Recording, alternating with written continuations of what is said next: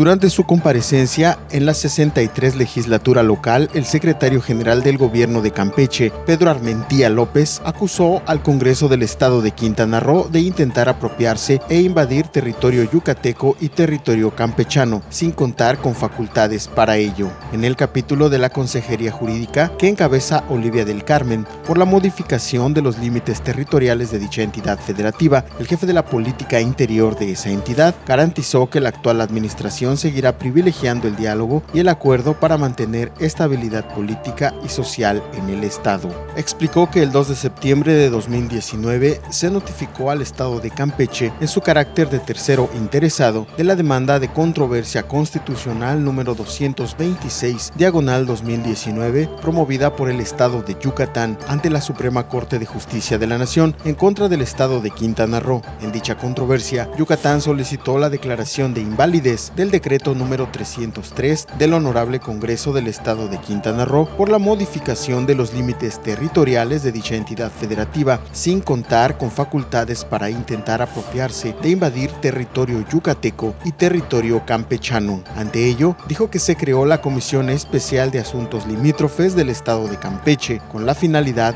de resguardar la soberanía del Estado y defender la integridad del territorio campechano. Se realizaron diversas actividades para fortalecer las estrategias de defensa con el apoyo de la Secretaría General de Gobierno, la Secretaría de Desarrollo Social y Humano y el Instituto de Información y Estadística Geográfica y Catastral, entre otros.